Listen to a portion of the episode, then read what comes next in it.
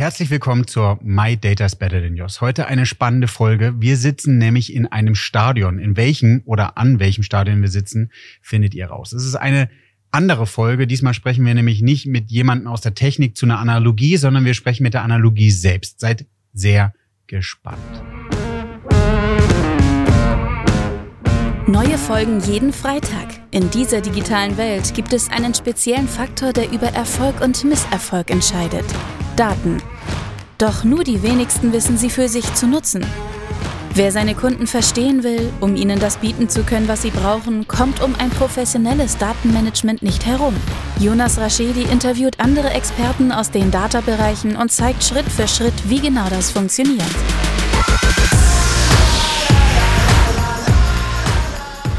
Herzlich willkommen zu My Data is Better Than Yours, der Data Podcast. Heute eine spannende Folge. Ich muss immer wieder lachen, weil das Team lacht, wenn ich sage spannende Folge, weil ich jedes Mal sage, dass es eine spannende Folge ist, aber es ist eine spannende Folge.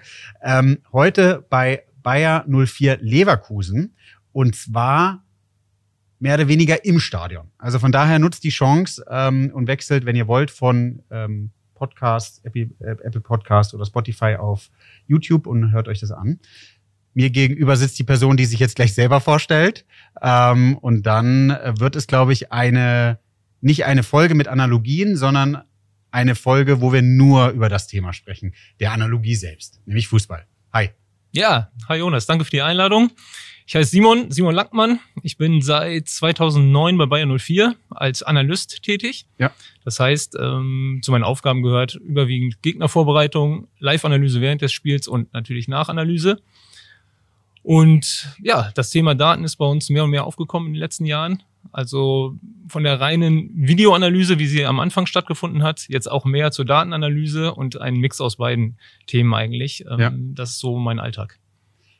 Ja, ich, ich überlege gerade, wie wir zusammengefunden haben. Ich glaube, ich habe ich ganz frech dich oder jemand aus deinem Team angeschrieben über LinkedIn genau. und ähm, war total begeistert, weil ich versuche immer Analogien zu machen und fand eigentlich, dass wenn man sich so NFL online anschaut, Football ja viel mit Daten macht und dachte, das müssen wir, müssen doch unsere Fußballvereine auch machen. Ja. Und da sitzen wir. Ähm, jetzt hatten wir vorhin schon ein Vorgespräch so ein bisschen drüber gefachsimpelt, was man dann alles erzählen kann. Und dann habe ich plötzlich festgestellt, ähm, dass ihr schon weiter seid mit den Sachen, was ihr analysiert, als manch Unternehmen. Und dann habe ich überlegt, ist es eigentlich gut oder schlecht? Und habe festgestellt, dass ihr ja theoretisch auch ein Unternehmen seid. Genau. Wir sind auch ein Unternehmen. Ja. Um darauf nochmal zurückzukommen, du hast einen Kollegen von mir angesprochen. Ja. Also alles, was ich jetzt erzähle, das ist nicht alles äh, auf meinem Mist gewachsen, sondern wir sind ein Team. Ne? Ja. Also kurz zur Struktur vielleicht. Wir sind ähm, zwei Analysten mit dem Marcel Daum als Co-Trainer Analyse und mir als Analyst bei den Profis selbst. Und wir haben noch drei Mitarbeiter im, im Backoffice. Ein äh, Data Scientist, ein Data Engineer und ein einen übergeordneten, also einen Sporttechnologen mit dem äh, Moritz. Und wir als Team funktionieren so, dass es halt möglichst guten Output gibt. Ja. Aus all dem, was wir, was wir machen. Für die Mannschaft oder für das Trainerteam. Ja, und du kannst ja auch, glaube ich, mit äh, stolzer Brust äh, da sitzen, weil was ich schon, worüber wir uns kurz unterhalten haben, sind ja eigentlich schon sehr, sehr, sehr coole Sachen, die er macht.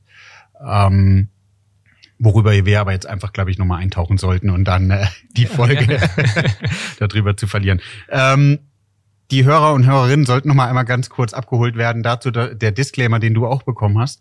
Ähm, äh, ich out mich immer als überhaupt gar kein Fußballexperte. Das heißt, ich werde so die allgemeinen Fragen stellen. Wenn wir das Gefühl haben, wir gehen zu sehr in die Fußball, wirst du ja feststellen, dass ich einfach ganz arg schwimme und du mir dann helfen musst. Ja. ich hatte dich, Simon, am Anfang so ein bisschen gefragt, welche Daten verarbeitet ihr? Und ich bin natürlich alleine, weil ich meine, meine Smartwatch und Co. trage, eher so in die athletische Richtung abgeschwiffen. Mhm. Und dann hast du kurz die mir rote Karte gezeigt und hast gesagt, das ist ja gar nicht mit dem, was du dich selbst beschäftigst. Genau, also letztendlich ist es ein Teil von den Daten, die wir natürlich beziehen. Ja. Also um das mal vielleicht zusammenzufassen, wir haben sieben Datenquellen, die bei uns in unserer, wir nennen das Database, also eine Online-Datenbank ähm, ist das. Ja. Es ähm, fließen verschiedene Rohdaten da ein. Und das ist nicht nur der Teil, den ich bearbeite, also die Analyse, der sich daran bedient, sondern auch das Scouting, auch die Athletik, die du gerade angesprochen ja. hast, und die Medizin auch. Und aus diesem ganzen Datenwust, nenne ich es mal, versuchen wir halt möglichst die Dinge rauszufiltern, die uns nachher weiterbringen. Also sprich leistungsrelevante Faktoren wie ähm, KPIs nennen wir das, also die uns unser Spiel, unser Training ähm, ja, wiedergeben beziehungsweise besser machen. Ja, ich finde find es eigentlich ganz ganz spannend, weil die Herausforderungen, die andere Unternehmen haben, die hattet ihr auch. Ihr habt, wir hatten ja auch eine Folge mit DFL gemacht, ähm, dass die euch Daten zur Verfügung stellen. Das ist eine der unterschiedlichen Daten, die ihr anknüpfen könnt. Genau. Die zieht ihr irgendwo zentral. Genau. Modelliert die Daten, habt ein Visualisierungstool draufgelegt und dann gibt's unterschiedliche Fachabteilungen. Du bist verantwortest eine Fachabteilung sozusagen, den, den Trainerstab würde ich es jetzt nennen korrigiere mich, wenn es falsch ist. Ähm, nee, genau, mit dem Marcel Daum zusammen ja. sind wir Teil des Trainerteams und dadurch ganz nah an der Praxis dran. Ja. Und ihr schöpft sozusagen für euren Teilbereich die Daten ab, mhm. die ihr dann jetzt für verschiedene Dinge nutzt. Genau. Und jetzt tauchen wir, glaube ich, mal in die KPIs und in die Themen ein. Ja, gerne. Ja. Also am Ende ist es so, dass wir alles, wie gesagt, machen, um halt was für die Praxis zu, ja. zu generieren. Also man kann natürlich Daten erheben ohne Ende und wir haben millionenfach Daten. Du hast ja richtigerweise gesagt, in deinem äh, Podcast mit der DFL ja. ähm, wurde auch über viel über Daten gesprochen. Also da wurde auch erwähnt, dass so 3,6 Millionen Daten pro, pro Bundesligaspiel in etwa erhoben werden. Ähm, und daraus halt das rauszugenerieren, was man gerne möchte und rauszufiltern, was einen wirklich auch äh, weiterbringt, ist natürlich die Kunst. Ja. So, dafür arbeiten wir im Team und schauen, dass wir die Sachen auch darstellen können anhand der Daten, die wir in der Praxis sehen oder die wir auch verbessern möchten. Das heißt, die, die, die, die mein KPIs, Key Performance Indikatoren, ihr habt euch entschieden, was sind die Kennzahlen, die ihr euch anschaut und später optimieren wollt. Genau. Also wir haben Standard-KPIs, die wir immer abrufen, vor jedem Spiel, in jedem Spiel oder auch danach, die wir uns anschauen. Und wir haben natürlich ganz spezifische KPIs, die auch so ein bisschen auf den Gegner zugeschnitten sind. Also sprich, wenn ein Gegner ähm, eher tiefer verteidigt im Feld, wirken wieder andere Faktoren, die wichtig sind für uns, als in, wenn du vielleicht gegen Bayern München spielst, die sehr hoch verteidigen und sehr viel Ballbesitz haben. Und daraus den, den richtigen Mix zu finden für jedes Spiel, um dann sich auf ein Spiel gut zu, äh, vorzubereiten, das ist dann so die, die Kunst und die Aufgabe, die, die wir uns äh, der wir uns annehmen. Ich muss jetzt schmunzeln, weil jetzt kann ich mit gefährlichem Halbwissen punkten. Tief und hoch verteidigen bedeutet, wie weit der letzte Verteidiger im Feld steht, richtig? Genau richtig. Ja. Also wir nennen das dann Abwehr- und Angriffshöhe. ja, das stimmt. Ähm, ja, es wird dann gemessen, die, die mittlere Entfernung von der Grundlinie, von der Torauslinie ja. bis zum letzten Verteidiger. So, und das ist ähm, in den letzten Jahren Bayern München war immer die Mannschaft, die am höchsten verteidigt hat. Ähm, wir hatten eine Phase, da haben wir, Peter Bosch war unser Trainer, ein holländischer Trainer, ja. da haben wir auch sehr, sehr viel Ballbesitz gehabt, teilweise mehr als, als Bayern München und haben deswegen auch, das korreliert natürlich mit dem Ballbesitz, auch dieser Wert, ja. ähm, sehr hoch verteidigt. Weil wir sehr viel den Ball hatten in der gegnerischen Hälfte, sehr kontrolliert gespielt haben, letzter Verteidiger weit hochgeschoben und dadurch ähm, auch einen hohen Wert gehabt. Genau, also das ähm, ist einer oder sind zwei KPIs, die wir nutzen, Abwehrhöhe, Angriffshöhe, ja, ist immer schon ein guter Rückschluss. Ja, ohne jetzt Geheimnisse zu verraten, vielleicht, vielleicht machen wir es am konkreten praktisches Beispiel. Ähm, ihr spielt nächste Woche ein Spiel gegen eine Mannschaft. Sonst braucht man ja keine Namen nennen, außer du willst Namen nennen. Ähm, das heißt, ihr guckt euch diese zwei Werte erstmal an oder guckt euch, was guckt ihr euch alles für die Mannschaft eigentlich an? Ja, das wäre ein bisschen wenig, wenn wir uns diese beiden Werte nur anschauen. also wir schauen uns, ähm, wie gesagt, ganz viele KPIs an. Wir haben, ähm, ich habe es dir im Vorfeld schon mal einmal kurz erklärt, wir haben ja. eine Art Radar, ähm, wo wir ganz viel abbilden können, was die ja. Mannschaft auch kennt. Das ist uns wichtig, dass die halt auf einen Blick sehen können, okay, ist das eine Mannschaft, die viel von hinten aufbaut, die viel den Ball hintenrum ähm, laufen lässt, also viele Kontakt hat in der eigenen Hälfte, oder ist das eine Mannschaft, die vielleicht schnell das Mittelfeld überbrückt und schnell nach vorne spielt, also mehr Direct Play nennen wir das, spielt. Ja. Ähm, in diesem Radar sind dann noch ein paar andere KPIs mit abgebildet, wie, wie zum Beispiel ein Flankenwert. Also ist das eine Mannschaft, die viel flankt oder nicht? Also ein recht einfacher Wert. Oder ist eine Mannschaft, die ähm, zum Beispiel einen, einen schnellen Konter spielen kann. Also eine Mannschaft, die viele Konter hat, gefährliche Konter hat, das kann man da alles ablesen an, an diesen Daten. Das ist ein Teil von den Sachen, die wir uns anschauen. Aber das ist natürlich nur ein kleiner Teil. Am Ende sind es ganz viele andere Faktoren, die ähm, immer auch auf den Gegner so ein bisschen zugeschnitten sind, aber auch natürlich auf uns selbst. Also wir kontrollieren in jedem Spiel zum Beispiel, ähm, wie haben wir uns offensiv verhalten? Wie viel Läufe haben wir hinter die gegnerische Abwehrkette gemacht?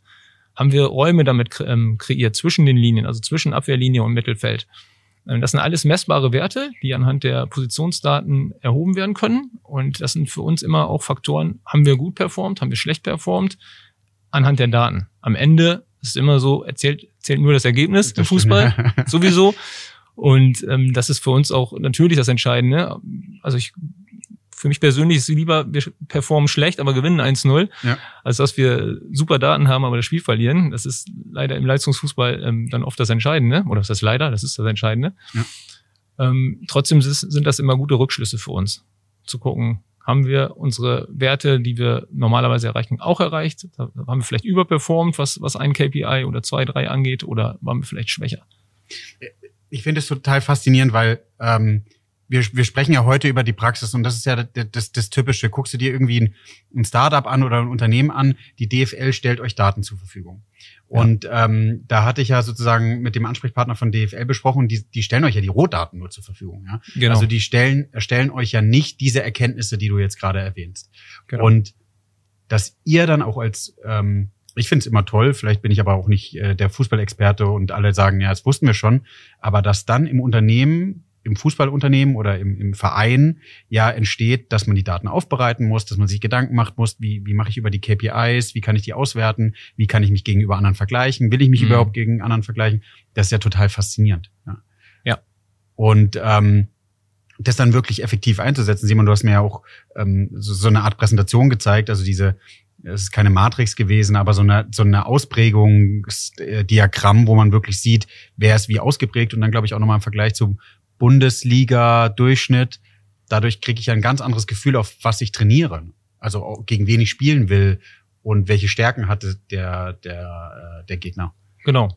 Also am Ende sind es erstmal mannschaftstaktische Sachen, die wir auswerten. Ja. Aber nicht nur, sondern was du gerade angesprochen hast, ist auch viel individuelle Auswertung. Sprich, ob das jetzt, also wir sind, sind so ein bisschen davon weg, dass wir sagen, wir wollen so Standardwerte haben. Weil du kannst auf irgendeine Online-Plattform gehen und dir anzeigen lassen, wie viele Pässe hat jemand gespielt, wie viele ähm, Kilometer hat eine Mannschaft gelaufen. Das ist alles wichtig für uns, aber es ist für uns noch nicht im Detail genug. Also das ist ja teilweise ein athletischer Wert, teilweise aber kein analytischer Wert, so dass wir unsere KPIs brauchen, um halt wirklich auch die die taktischen Dinge abzubilden. Ja. Und wenn du das ansprichst mit individuellen Sachen, ähm, haben wir im Vorfeld auch schon mal kurz drüber gesprochen. Es ist ein großes Thema im Fußball ist mittlerweile auch Geschwindigkeit. Und du kannst ähm, anhand der Geschwindigkeiten, die auch gemessen werden über die 16 Tracking-Kameras in jedem Bundesliga-Stadion, kannst du halt auch schon Rückschlüsse ziehen. Triffst du jetzt auf eine eher schnelle Mannschaft, auf eine vielleicht etwas langsamere Mannschaft und auch auf individueller Ebene ist es jetzt schlau, vielleicht deinen schnellsten Spieler gegen einen etwas langsameren Spieler zu stellen im Offensivbereich? Oder möchtest du vielleicht die beiden schnellen gegeneinander laufen lassen? Das ist dann, obliegt dann am Ende auch natürlich dem, dem Trainer, weil der ist derjenige, der die Entscheidung fällt. Und diese Daten können ihm helfen, Entscheidungen zu finden. Ja, genau, ja, genau, im Offensiven und auch im Defensiven. Also wie, Absolut, wie, wie ja. greifst du an und wie verteidigst du, ne? Genau. Und das ist eigentlich ähm, total faszinierend, dass ihr diese KPIs für euch definiert, zur Verfügung stellt und ähm, ist ja, glaube ich, auch kein Geheimnis. Alleine die Art und Weise, wie, wie ihr auch visualisiert, ist ja auch was. Ihr habt ja auch nochmal auf der anderen Seite, du hast ja dein Team, also dem, dem Marcel, den du, mit dem du dich sozusagen absprichst, der muss die Sachen verstehen. Dann müssen natürlich aber auch eigentlich die Spieler die Sachen verstehen. Der Trainer muss es verstehen. Das heißt, ihr habt ja auch ihr als ähm, Data-Abteilung, wenn ich es jetzt mal so bezeichne, mhm. auch nochmal andere unterschiedliche Stakeholder, die ihr damit abholen müsst. Genau. Also das ist tatsächlich eine Herausforderung. Wir versuchen natürlich, es auf das Minimale runterzubrechen. Ja die Masse an, an Daten, die wir haben, die können wir natürlich nicht so präsentieren. Da schaltet jeder nach fünf Minuten ab, ja. sondern das ist ja dann am Ende auch die Kunst, ja. das die Sachen zu vereinfachen, vereinfacht darzustellen anhand von, ja, wir arbeiten viel mit Tableau oder halt auch mit ähm, im Präsentationsmodus, dass wir eigene Tabellen bauen oder halt Abbildungen schaffen und sagen, so, das sind jetzt die entscheidenden Dinge für uns in dieser Woche ähm, haben dann die Möglichkeit auch über, über Screens, das den Spielern in, während der Woche schon in der Kabine zu zeigen oder auch im Trainerbüro hängen verschiedene Screens. Es stehen iPads dort. Jeder kann sich dann auch die Informationen selber ziehen. Das ist uns auch wichtig, dass wir nicht alles den Spielern vorkauen, sondern dass die auch so ein bisschen eigenverantwortlich an die Geräte gehen können und ja. sich ähm, Informationen über den nächsten Gegner, über die eigene Spielweise oder auch ähm, ja, individuelle Informationen einfach abholen können.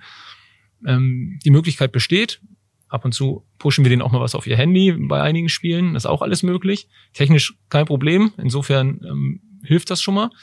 Aber wie du sagtest, es ist tatsächlich, ähm, es sind verschiedene Stakeholder. Also man muss tatsächlich schauen, dass man jeden abholt. Und das ist bei einer recht internationalen Mannschaft, die wir haben, auch nicht immer so einfach, weil wir ähm, vieles auf Deutsch natürlich machen, aber ähm, meistens auf Englisch mittlerweile, damit das jeder versteht. Ja, einfach, weil wir fair. haben eine sehr internationale Mannschaft und da ist Englisch einfach die Hauptsprache, die wir auch dann in den Daten nutzen. Ja, da, ich muss ja, glaube ich, gar nicht die Frage dann mehr stellen, ob du eher Team Menü oder Team Buffet bist. Also ich versuche immer zu sagen, bist du, äh, habt ihr eher den Self-Service-Anspruch oder eher diejenigen, die die Sachen vorkaut? Und du hast ja mit deinem, mit dem, dass die Teammitglieder oder die Spieler ja auch eher dazu angehalten sind, selber sich Daten zu nehmen, das ist schon beantwortet. Was ich auch cool finde, weil ich glaube, dann hast du die Eigenverantwortlichkeit ja auch wieder bei den Leuten, die die Daten nutzen sollen. Ja, auf der einen ja. Seite der Trainer, aber auch die Spieler müssen ja verstehen, gegen wen spiele ich, gegen welche Mannschaft spiele ich, welche, was sagen mir die Daten, ja. Genau. Und die müssen es umsetzen.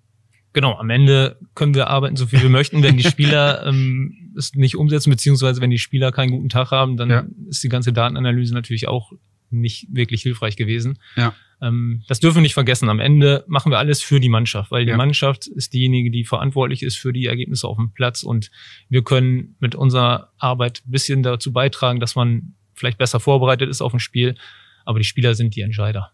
Ja, ganz klar. Bereitet ihr mit gewissen Zahlen auch wieder die Spiele nach? Also guckt ihr euch recht schnell wieder diese Zahlen an, auch mit dem, mit dem, mit dem Team oder ja. macht ihr das sogar in der Halbzeit? Wie muss ich mir sowas vorstellen? Genau, also sowohl als auch. Wir haben natürlich ähm, die Möglichkeit mittlerweile, und was heißt natürlich? Wir haben die Möglichkeit mittlerweile, dass wir Live-Daten beziehen. Ja. Heißt, wir sind auch gerade dran, ein Live-Dashboard zu bauen nach, okay. nach unseren Krass. KPIs, also ja. die Dinge, die wir im Spiel live sehen möchten, Standard-KPIs. Ähm, das wir programmieren, unsere Jungs im Hintergrund gerade. Ähm, wir taggen selber während der Spiele, also wir haben schon Live-Szenen während des Spiels dort. Das ist eigentlich gang und gäbe mittlerweile in der Bundesliga und haben den Kontakt dann von der Tribüne runter zur Bank, dass wir halt im Austausch sind zwischen, zwischen ähm, Trainerbank unten und Analyst oben auf der Tribüne und können so auch schon Daten erheben, können dort schon Rückmeldung geben und wie du richtigerweise sagtest, auch schon ähm, ins Spiel eingreifen oder halt in der Halbzeit schon Inputs geben. Das ist ehrlicherweise, ähm, das berichtet mir Marcel auch immer, ähm, schwierig, weil man muss das sehr, sehr konzentriert machen. Also man, die Spieler haben natürlich in der Halbzeit keinen riesen Aufmerksamkeitsfokus. Also die können jetzt nicht, du kannst ja nicht zehn Minuten was erzählen, ja. sondern das müssen, die Informationen müssen sitzen. Ja. Das muss wirklich ganz, ganz gezielt sein. Eine Information, höchstens zwei. Und ähm, die Möglichkeit haben wir sowohl was, was Video angeht natürlich, als auch ein Datenfeedback zu geben. Ja, ich finde, also ich freue mich immer mehr gerade über die Folge, weil die die Analogie zu dem, was Unternehmen eigentlich machen müssen, ja, also sowas wie was wir, was ich früher bei Douglas hatte, Black Friday Aktion, an dem werden Millionen eingefahren, ist ja kein Geheimnis.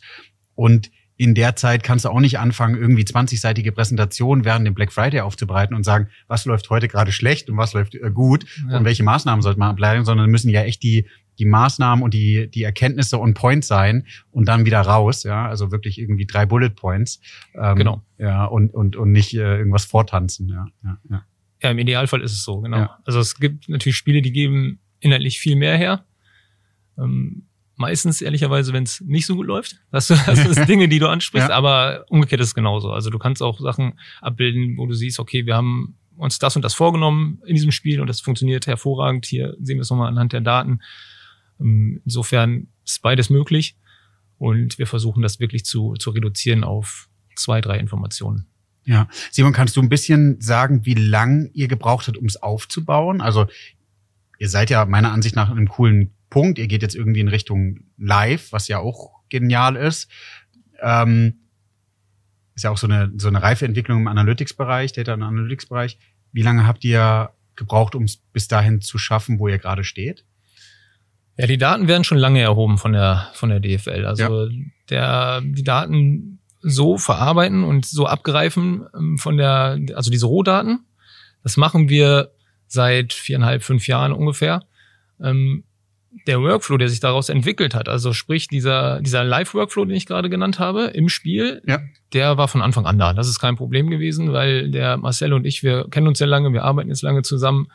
Ähm, das konnten wir schnell handeln die Tiefe der Daten, die wird immer immer besser für uns ja. und wir nutzen die immer mehr. Also sprich, ähm, diese KPIs, die wir nutzen, das ist eine ständige Entwicklung. Also es ist nicht so, dass wir, dass wir vom Tag eins gesagt haben, so die KPIs haben wir ja. und damit ist gut, sondern wir entwickeln nach wie vor Dinge, die wir, die uns immer weiterbringen, die für uns an Bedeutung gewinnen oder vielleicht fällt auch mal ein KPI so ein bisschen inhaltlich hinten runter, weil weil es nicht mehr ganz so extrem ist und nicht mehr ganz so spannend. Ist ehrlicherweise auch immer so ein bisschen abhängig vom Trainer. Also Fair, ja. wir haben leider auch ein paar Trainerwechsel gehabt in den letzten Jahren ja. und jeder Trainer geht das Thema natürlich auch ein bisschen anders an und ähm, wir versuchen natürlich die Trainer, den Cheftrainer, das Trainerteam so weit zu unterstützen, dass wir das, was die auch haben möchten, liefern können. Und dann ist bei dem einen Trainer ist es wichtiger zu zeigen, wie viele Räume hat man jetzt zwischen den Linien kreiert. Der andere Trainer möchte aber eher wissen, okay, wie oft haben wir hinten rausgespielt? Oder ganz banal, wie viele Torchancen hatten wir? Wie viele Schüsse von unseren zwölf Schüssen sind auch wirklich aufs Tor gegangen? Um jetzt ganz banal mal zu bleiben. Ähm, noch eine spannende Frage, Simon. Mein Beispiel ist immer Triathlon und da sage ich immer, dass die jungen Trainer mehr Daten nutzen. Korreliert das auch bei euch so ein bisschen? Also sind es eher die Jungen, die mehr an den Daten interessiert sind und sind es die alten Haudegen, die jetzt immer sozusagen ihr Klassikprogramm durchspielen? Äh, ich würde es jetzt nicht, ver ich würde es jetzt nicht verallgemeinern wollen, aber okay. im Grunde genommen ist es, glaube ich, für einen jüngeren The äh, Trainer leichter, die Dinge auch zu verstehen, weil er mehr damit aufwächst. Ja. Das sieht okay. man, sieht man ja in der Generation. Ja. Heute sind die Kinder schon mit iPads beschäftigt und können aber noch nicht mal schreiben. Ja. Und genauso ist es eigentlich auch. Also, wie gesagt, ich möchte es nicht verallgemeinern, aber man sieht schon, wenn man einen jüngeren Trainer hat, dass der affiner ist, was Daten angeht, oft oder interessierter vielleicht auch als ein, ein ganz erfahrener älterer Trainer. Ähm, Habe ich auch festgestellt, aber es muss auch nicht unbedingt so sein. Ich habe auch mit einem Trainer zusammengearbeitet, auch schon etwas älter. Und der war total interessiert an den Dingen, die wir tun. Er sagte selber, er kann da, er kann mit den Technik, technischen Dingen nicht so viel anfangen. Ja. Und er kann es auch nicht bedienen. Ja. Aber er war sehr interessiert daran zu sehen, was möglich ist. Und auch die Ergebnisse zu bekommen. Genau, absolut. Das ist eigentlich ja das Entscheidende für die Trainer, ja. ne? Das heißt, ihr müsst mit eurer, mit, mit, mit, mit, mit eurem kleinen Team gar nicht mehr so Arbeit leisten, politische Arbeit leisten im Sinne von wir werden gebraucht, sondern es ist eigentlich sozusagen schon gang und gäbe, dass man eure Leistung erwartet. Ja, genau. Also es ist schon Standard mittlerweile. Ja. Also ich glaube, wenn wir mal eine Woche nichts vorbereiten würden, was ja. Daten angeht, dann würde schon jeder gucken und denken, Moment, wir haben doch immer was. Wir kriegen doch immer ein Datenfeedback über den Gegner, über uns. Warum fehlt das jetzt? Also ich glaube schon, dass es so verankert ist mittlerweile, dass jeder draufschaut, dass jeder, ähm, der eine nutzt es mehr, der andere weniger, aber sich seine speziellen Punkte daraus zieht. Ja, ja ich habe früher mal den Tipp gegeben, wenn man das Gefühl hat, man guckt, äh, die Fachabteilung guckt nicht auf die Reports, dass man einfach sie mal nullt oder sie gar nicht rausschickt. Aber den Tipp würdest du dann nicht machen, weil ihr euch dann höchstwahrscheinlich nee, schlecht nicht machen. Ja, vorbereitet. schlecht auf uns zurück. nein, nein, aber das ist ja auch nicht unser Anspruch. Ne? Unser Anspruch ist ja auch, gute Arbeit abzuliefern und ähm, möglichst informative Arbeit abzuliefern und deswegen machen wir es natürlich. So ein bisschen visionär nach vorne gedacht. Glaubst du, dass ihr schon alle Daten habt als Quelle oder gibt es was, was auf deiner Wunschliste steht, wo du sagst, genial wär's, äh, wenn eine Drohne noch mitfliegen würde während dem Spiel, weil mhm. das uns Live-Daten liefern würde, ähm, die wir jetzt noch nicht sehen? Oder sagst du, wir haben alles?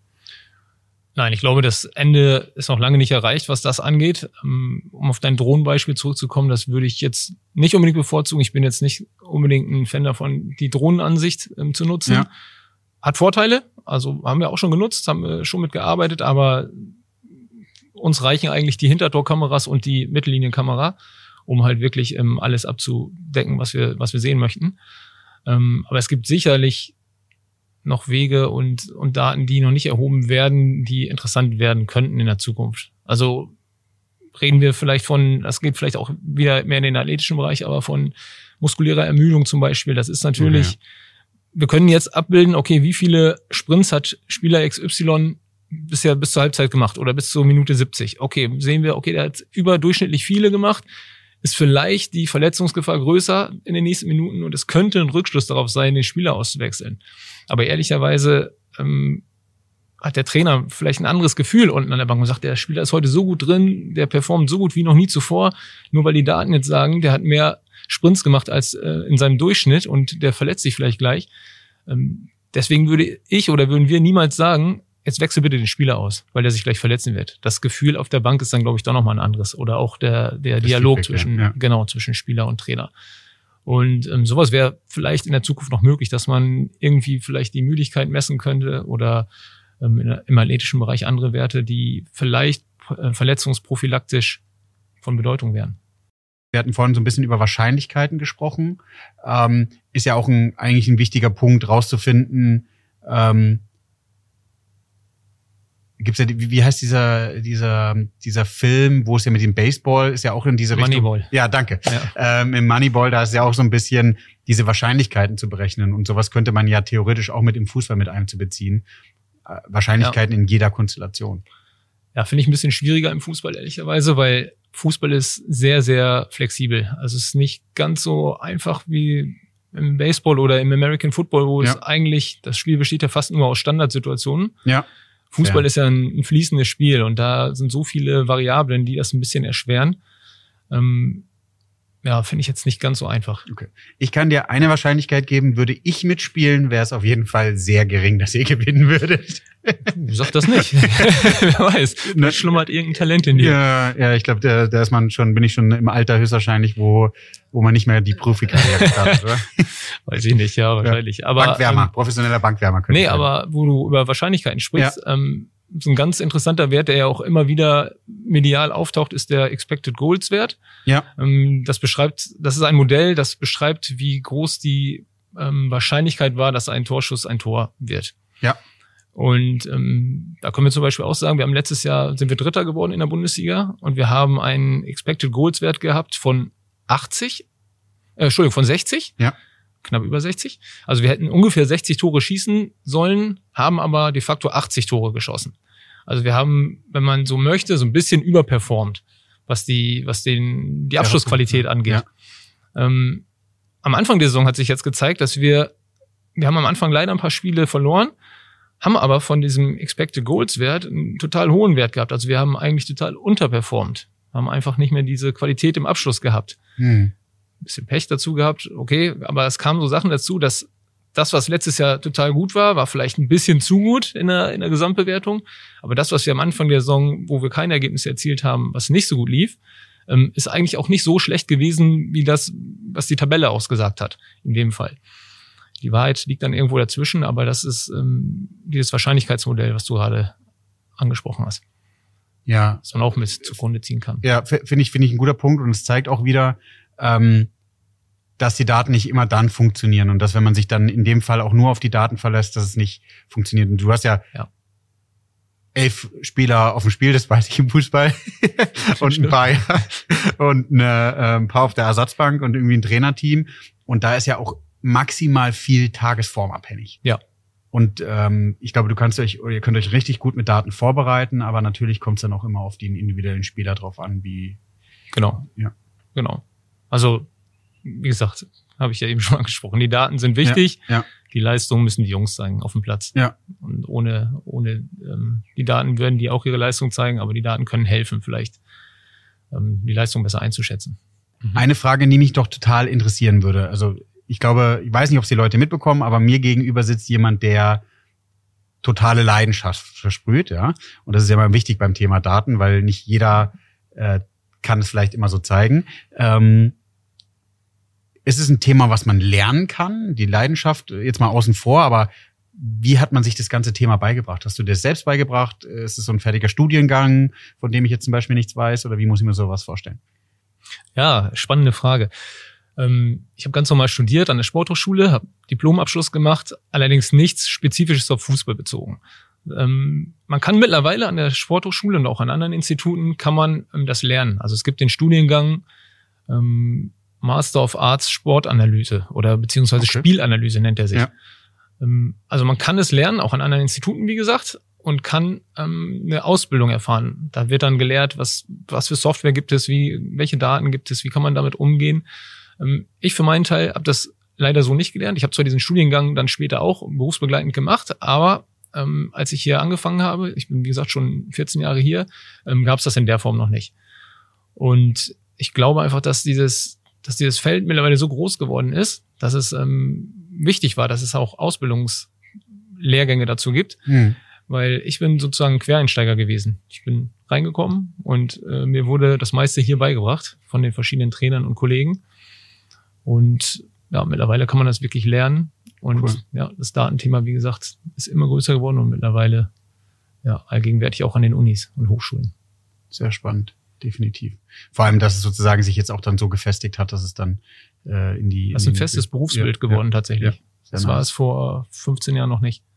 Was mir an der Stelle nochmal einfällt für alle Hörer und Hörerinnen, wenn ihr Lust habt, mehr so Folgen zu hören, die nicht zwangsweise tief in die Technik eintauchen, sondern wir über die Analogie selbst sprechen, mit der Analogie selbst sprechen, dann äh, meldet euch bei mir, wenn ihr selber in so einem Thema drin seid äh, und wir mit euch eine Folge aufnehmen könnten oder ihr schlagt was vor und sagt, äh, Eishockey musst du dir auf jeden Fall angucken, weiß ich jetzt nicht, oder Pferderennen, ähm, dann nutzt die Chance und ähm, schreibt mir. Simon, zwei Fragen. Macht der Simon noch was privat mit Daten, wenn er sich den ganzen Tag damit beschäftigt? Und wie würdest du dein Filmtitel oder Movietitel oder Serientitel oder Buchtitel ähm, im Datagame bezeichnen? Ja. Ja, zur ersten Frage, privat, ähm, wahrscheinlich wie viele von uns mittlerweile, ich nutze eine Smartwatch und versuche ähm, meine Trainings aufzuzeichnen. Also ich gehe gerne laufen, bisschen Fußball spielen und das, was ich an Sport mache, ja ähm, zeichne ich auf. Ich bezahle meine Brötchen morgens mit, mit der Uhr und ja. ähm, das ist eigentlich das, was ich mit Daten im privaten Bereich mache. Also ohne, ohne überkandidelt irgendwas zu, zu tun. Ja. Also wirklich die, die alltäglichen Dinge. Ähm, ich benutze kaum noch Bargeld zum Beispiel. Ja, sehr gut. Versuche ich ähm, auch irgendwie, aber. Ja, das ist, finde ich, so ein bisschen überholt mittlerweile. Ja. Aber man kann nicht überall zahlen. Nee, stimmt. Geht auch nicht überall, aber es ist ja auch in Deutschland immer mehr geworden ja. mittlerweile. Also ja. selbst beim, beim Bäcker morgens kann ich mit der Uhr bezahlen. Ja. Das ist schon mal positiv. Ähm, zur zweiten Frage. Ich bin jetzt kein Filmfreak und ähm, würde vielleicht nach dem Titel Verrückt nach Mary, Verrückt nach Bayer sagen, weil ja. das, wie du vorhin richtig gesagt hast, das ist auch Leidenschaft. Also bei allem, was wir tun, ähm, was wir gerne tun, es ist in erster Linie geht es um den Fußball und es geht um die Leidenschaft und ähm, mit dem, was wir tun, versuchen wir natürlich auch ähm, Einfluss zu nehmen und ja den Verein weiter voranzubringen und ja positiven Impact zu nehmen. War eine sehr sehr spannende Folge, lieber Simon. Vielen Dank, hat mir auch Spaß gemacht.